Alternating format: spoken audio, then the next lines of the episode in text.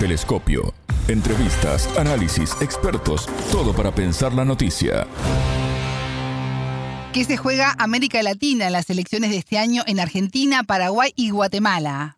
Bienvenidos. Esto es Telescopio, un programa de Sputnik. Es un gusto recibirlos. Somos Alejandra Patrona y Martín González desde los estudios de Montevideo. Junto al analista colombiano Javier Calderón, magíster en sociología, doctorado en ciencias sociales y miembro del grupo de pensamiento crítico colombiano del Instituto de Estudios de América Latina y el Caribe, y el sociólogo paraguayo Enrique Ferreira Bueno, analizaremos el impacto del año electoral de la región. En Telescopio te acercamos a los hechos más allá de las noticias. América Latina vivirá un intenso año electoral marcado por tres comicios generales, presidenciales y legislativos en Paraguay, Guatemala y Argentina. En 2022 la mirada del continente estaba puesta en los comicios de Colombia que llevaron a Gustavo Petro a la presidencia y de Brasil, que refirió al liderazgo de Luis Ignacio Lula da Silva. Este 2023 la región mira hacia Argentina, cuya primera vuelta será el 22 de octubre y la segunda, de ser necesaria, el 19 de noviembre. El agitado calendario electoral en América Latina incluye consultas populares y la elección de alcaldes y gobernadores, entre otros cargos políticos. El entrevistado.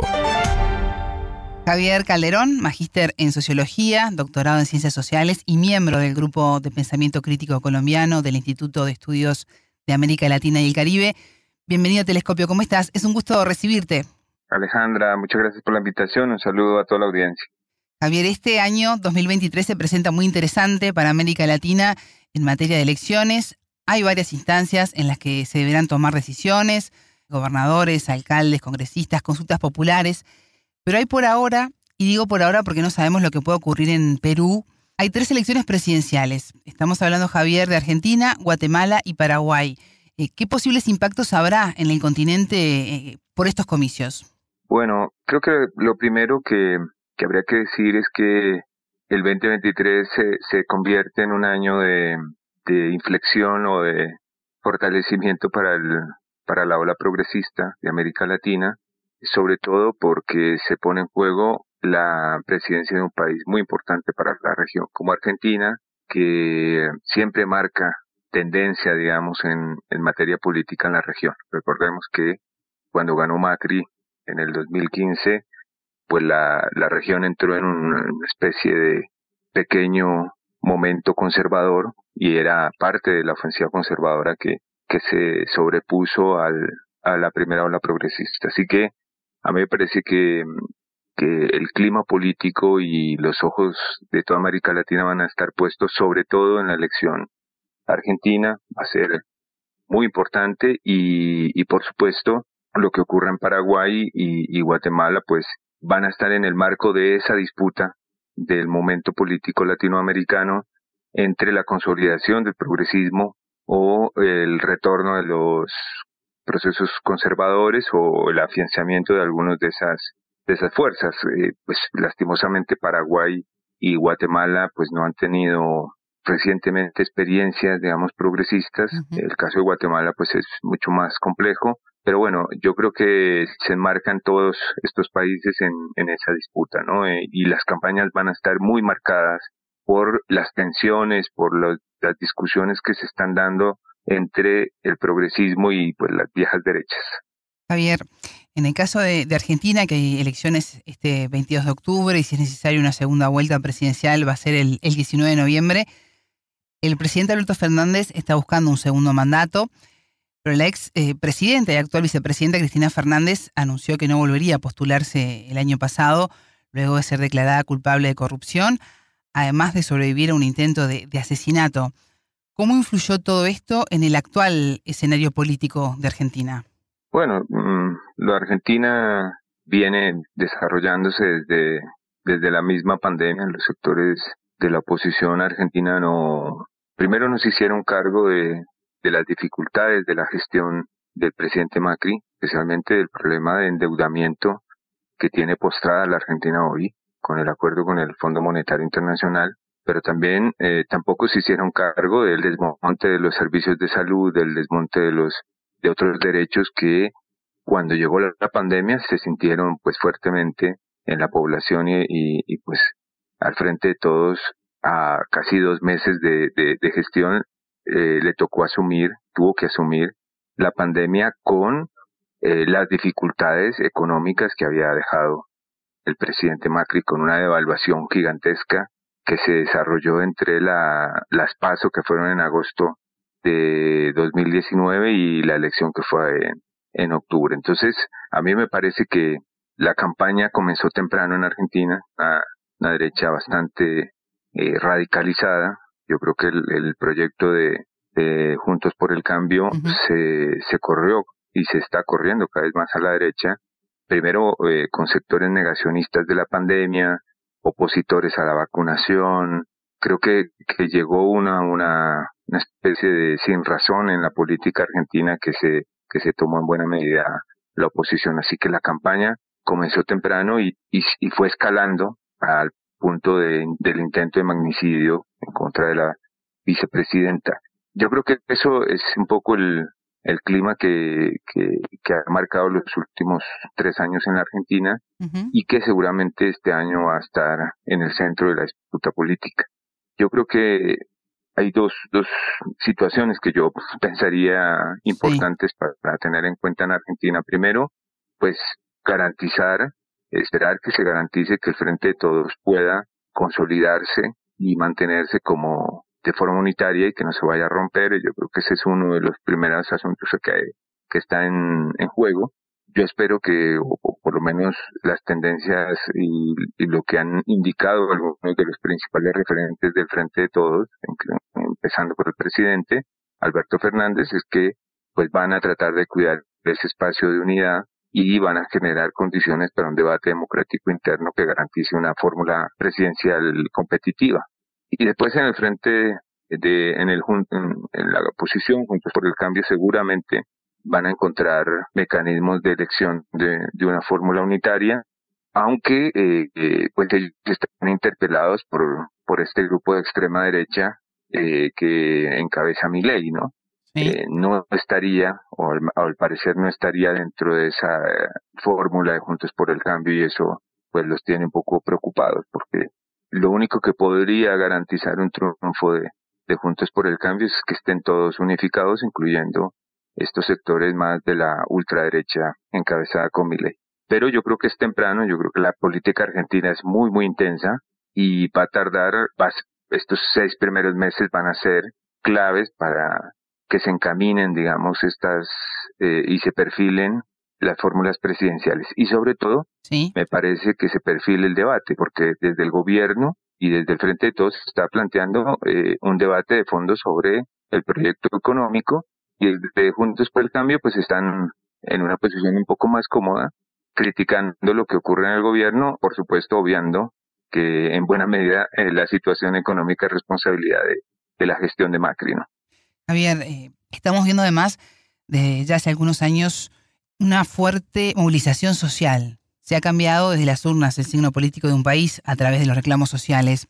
¿Crees que los líderes políticos y hasta quienes resulten electos gobernantes durante este año van a estar evitando el conflicto popular o depende de, de quién gane, de qué lado de la vereda se, estará parado? Pues eh, yo creo que cada país es muy particular. Yo diría, por, por ejemplo, en el caso guatemalteco, la situación para la población, para la ciudadanía es eh, muy difícil. Quienes están gobernando son los mismos que cometieron, o es, es una, una especie de mafia eh, estatal que incluso pues las Naciones Unidas intentó ayudar a, desestructurar con la Comisión Internacional de contra la impunidad y contra la corrupción en Guatemala, la CICIG, y no pudo. Entonces hay ahí un, un Estado bastante comprometido con crímenes de lesa humanidad, de la guerra, unas instituciones penetradas por grupos bastante eh, de, corrupción y eso hace muy difícil para, para la actividad política. De hecho, pues el, el tribunal electoral acaba de negarla o está en disputa la campaña, la candidatura de Telma Cabrera, que es eh, la principal referente del movimiento indígena en la actualidad en Guatemala, un, país con una mayoría indígena muy importante y que en las elecciones pasadas obtuvo el tercer lugar en las elecciones. Pero el, bueno, el Tribunal Electoral encontró alguna pequeña causa para evitar su candidatura. De ese tamaño la situación en Guatemala, es que se está proscribiendo de entrada los sectores que pueden disputarle el poder a quienes están en la actualidad. En el caso de Paraguay hay una situación muy particular. Es un, es un país mm, donde no hay una tradición de movilización política, digamos, muy, muy fuerte. Sin embargo, pues la situación social y, también los, la corrupción que está bastante, eh, digamos, eh, incrustada en, algunas instituciones del Estado, pues eh, han generado cierta indignación. Y lo que viene ocurriendo eh, también, pues, desde instancias internacionales, develando el papel de Cartes, el expresidente Cartes, con, en los asuntos de, de contrabando, corrupción internacional, incluso con algunas mafias, eh, pues también creo que va a marcar un poco la, la situación interna y yo creo que la, la oposición a Cartes lo viene haciendo bien y vienen generando movimiento importante. Yo creo que eh, donde más se va a notar la importancia de la movilización social, como tú lo indicas, es en Argentina, donde las organizaciones populares y el, lo que en Argentina se llama el campo popular, pues tiene capacidad de movilización y tiene una importante fuerza que puede balancear y determinar pues, la elección de octubre. Sin embargo, eh, y esto es muy particular, las derechas también han incitado a la movilización, por supuesto no en las dimensiones que, que lo hace el progresismo, el campo popular argentino, pero yo creo que ahí en la calle se van a, van a pulsear, como viene ocurriendo, como muy bien lo, lo indicas en otras partes de América Latina. Hoy la política se hace en distintos escenarios y yo creo que eh, la movilización eh, en las calles es una, creo, una, una importante expresión política. Ahí se va a mantener, se va a mantener. Y por supuesto depende de si, de, de los resultados electorales, de cómo va, puede crecer la movilización o no en los próximos años, en Argentina especialmente. En los otros países pues habrá que ver, eh, insisto, son muy particulares y no tienen mucha tradición o posibilidad en el caso de Guatemala de, de movilizarse. Javier Calderón, magíster en Sociología, doctorado en Ciencias Sociales y miembro del Grupo de Pensamiento Crítico Colombiano del Instituto de Estudios de América Latina y el Caribe. Muchas gracias por estos minutos con Telescopio. Alejandra, muchas gracias. La agenda electoral la abre este 2023 Paraguay, el 30 de abril, con la elección de presidente, vicepresidente y los 80 diputados, 45 senadores y 17 gobernadores del país. Voces expertas. Enrique Ferreira Bueno, sociólogo paraguayo, bienvenido a Telescopio. ¿Cómo estás? Es un gusto recibirte. Muchas gracias Alejandra y a todos los oyentes. Este 30 de abril es la fecha señalada para que los paraguayos elijan presidente y vicepresidente. Hay tres candidatos que aparecen como los principales en esta competencia. Enrique, ¿cómo es el escenario actual en Paraguay? Bueno, en, nosotros estamos entrando ahora ya a los 70 días a las elecciones generales que se darán, como dijiste, el 30 de, de abril, en donde por un lado tenemos el candidato del el partido que está gobernando, que es el Partido Colorado, que es eh, Santiago Peña, que fue eh, ministro de Hacienda del actual presidente de la ANR, que es Horacio Cartes. Por otro lado, tenemos nosotros al candidato de la oposición, que quien es Efraín Alegre, quien conformó una, una articulación de varios otros partidos opositores, donde el principal partido es el suyo, el Partido Liberal Radical Auténtico. Y después tenemos el que la candidatura del, ex ministro del Interior del actual gobierno, que es Euclides Acevedo, quien también conformó una, una plataforma ahí con, con otros sectores políticos de derecha e izquierda. Después el ex senador paraguayo Cuba es candidato a presidente que es alguien más vinculado al, al, al centro de la derecha. Y el ex arquero, el ex mejor arquero del mundo, eh, José Luis Chilaver, que fue también jugador de la selección nacional, alguien también muy vinculado a, ideas de, de extrema derecha. Enrique, el Partido Colorado va a intentar defender sus mayorías en, en la legislatura. En el Senado ocupa actualmente 17 de 45 puestos y el Partido Liberal Radical Auténtico le sigue con 14. ¿Cuánto pesa la configuración de la legislatura para que el Ejecutivo pueda desarrollar sus iniciativas? Bueno, la cuestión es que en esta legislatura actual, digamos, le se dio una una cuestión un poco que para afuera, para para los países, para los, los, los, oyentes que no son del Paraguay, sí. es un poco difícil de explicar porque el propio partido eh, oficialista tenía dentro su propia oposición. Entonces, el, el enemigo que se configuró desde algunos sectores de poder y otros sectores de no poder es el cartismo. Entonces, el cartismo sería como el, todo, todo el, sector político vinculado al expresidente Horacio Cartes. Entonces pasa que en el Senado, en el en la Cámara de Diputados, el sector de, de, Horacio Cartes tenía una amplia mayoría y podía hacer eh, bloquear leyes como hacer pasar leyes. Solo que el problema era en, eh, en el Senado, en donde sí eh, la elección para, para, para, para, senador es como distrito único que llamamos aquí en Paraguay, que es en todo el país se vota por una lista única para el Senado, sin embargo, en Cámara de Diputados se elige por cada por cada estado, por cada departamento. Entonces, en el Senado había como una, una correlación un poco más distribuida de fuerzas políticas. Sí. Entonces, eh, el Partido Colorado tenía la tenía un poco más difícil en el en el Senado. Entonces, para el Partido Colorado como para el Partido Liberal en esta en estas elecciones, yo creo que su, o sea, para el Partido Colorado es tratar de tener mayoría propia en esta en estas elecciones y para el Partido Liberal sería tratar de, de superarle o, o, o, empatarle al menos en número al, al Partido Colorado. Enrique, más allá de, de la puja interna, sobre todo en, en año electoral, ¿qué desafíos tendrá por delante quien sea electo presidente de Paraguay en, el mes de abril? Bueno, el, primer gran desafío será la negociación del, de la hidroeléctrica Itaipú, que está entre las más grandes del mundo y, para Paraguay es su es como su su principal carta geoestratégica a nivel regional eh, porque la deuda que el Paraguay tenía con el Brasil con respecto a la construcción del tratado ya se pagó toda entonces ahora en esta legislatura se tienen que centrar nuevamente las partes, o sea, Paraguay y Brasil para establecer precios de la de la tarifa. Como el precio y la tarifa es una de las cuestiones, o sea, que se tienen que renegociar como como está establecido en el tratado.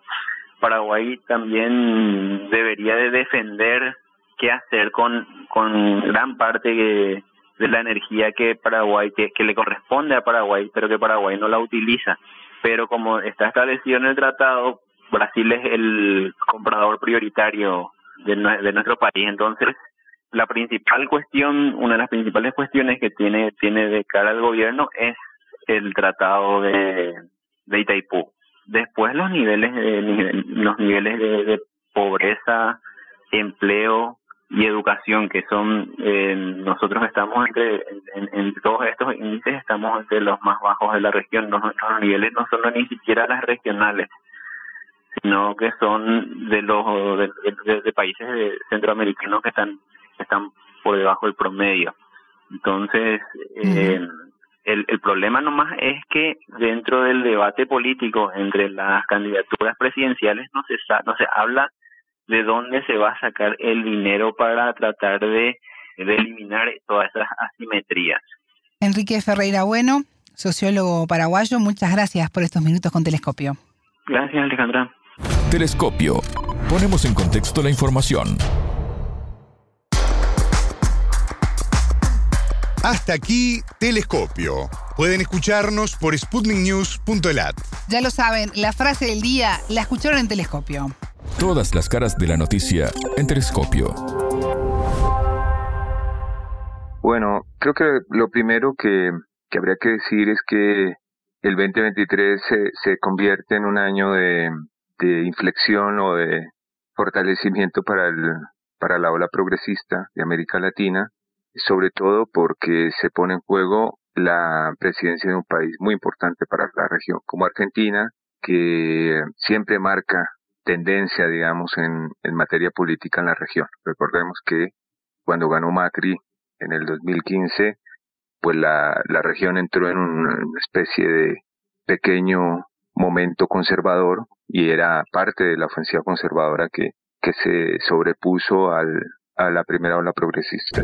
Paraguay también debería de defender qué hacer con, con gran parte de, la energía que Paraguay, que, le corresponde a Paraguay, pero que Paraguay no la utiliza.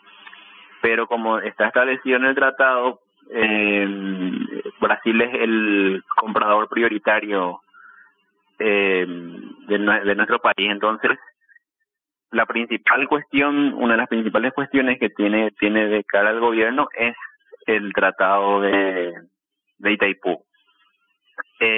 Después los niveles de, los niveles de, de pobreza, empleo y educación. Telescopio, un espacio para entender lo que sucede en el mundo.